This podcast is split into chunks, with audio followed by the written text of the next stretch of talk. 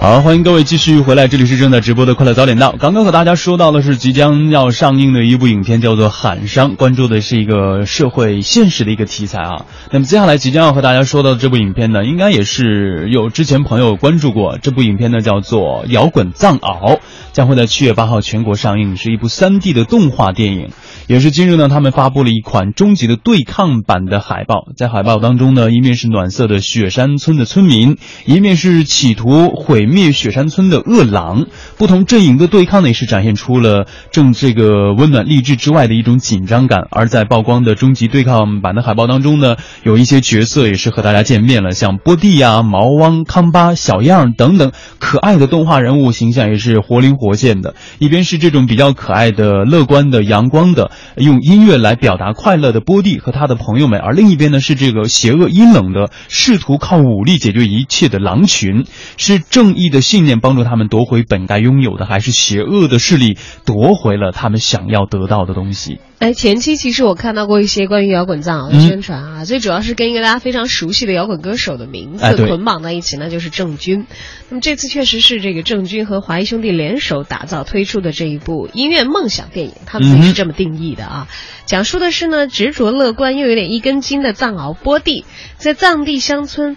偶然的受到触动，进城寻找音乐梦的故事啊，在艰辛的闯荡当中呢，波蒂的音乐梦想受到了阻挠，家乡呢又被狼族侵扰，波蒂鼓足勇气踏上了保卫家园的征途。哎，是，其中呢，波蒂的家乡雪山村就是以拉萨为参考而设计的。郑钧在接受采访的时候呢，就表示自己非常挚爱喜欢拉萨。他说呢，我当年第一次来到拉萨的时候呢，就被这座城市的善良、干净、淳朴打动了，每一次回来都能够感受到它的变化，一栋栋现。现代化的建筑也是拔地而起，但是呢，当初能感动我的那种气息却在衰退。我特别希望能做一部动画片，让更多的人，包括外国的友人都能够来了解拉萨，保护它的美。所以呢，就把这座城市写进了他的电影当中。哎，郑钧回到拉萨很红的一首歌啊，不但是把这个地方写进了自己的歌里，还把它拍进了自己的电影，可见这个人对这个地方啊情感之深了。那么这部影片呢，是由郑钧根据同名的漫画改编，据说也是邀请了。好莱坞的团队参与打造。他在接受采访的时候笑称说，像是上了贼船一样。为什么这么说啊？他说电影做了六年的时间，郑钧的儿子呢也在这期间满了六岁。说所以这个电影就像我的儿子一样。同时他也承认自己学工科出身，但是当了歌手。身为歌手六年没有唱歌，又开始做电影。呃，然后从不被认可呢到为人所接受。他说很多的辛苦我都尝过。我当年穷到睡过大街，做电影辛苦并不算什么，反而是跑宣传让人觉得太累。哎，是的。所以是不是在这个藏獒波蒂的身上也有郑钧自己的影子放在其中？对对对，我想你看一部电影做了六年，和儿子自己的儿子是同岁的哈，其实自己有很多的心血都放在了里面。在李安上呃，李安在上海电影节论坛上的发言也说到过，他说其实摇滚藏獒呢也是东方东西方文化的一种交流。片中的雪山村呢是世外桃源，是非常东方色彩的，而都市生活呢则是西方现代风格的。摇滚藏獒呢是刚刚说到了，是讲到了一根筋的藏獒进城寻找音乐梦想的故事。影片的风格也是充满了好莱坞式的夸张和喜感。郑钧也是再次的表示，他说他自己从小学画画，本来摇滚藏獒的这种漫。画故事呢，是他每晚睡前画给大女儿的。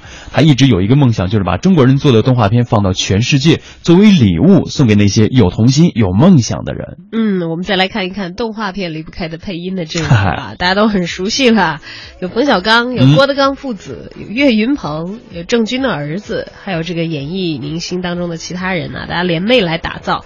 那么郑钧呢，自曝本来打算亲自上阵配猫王安哥氏。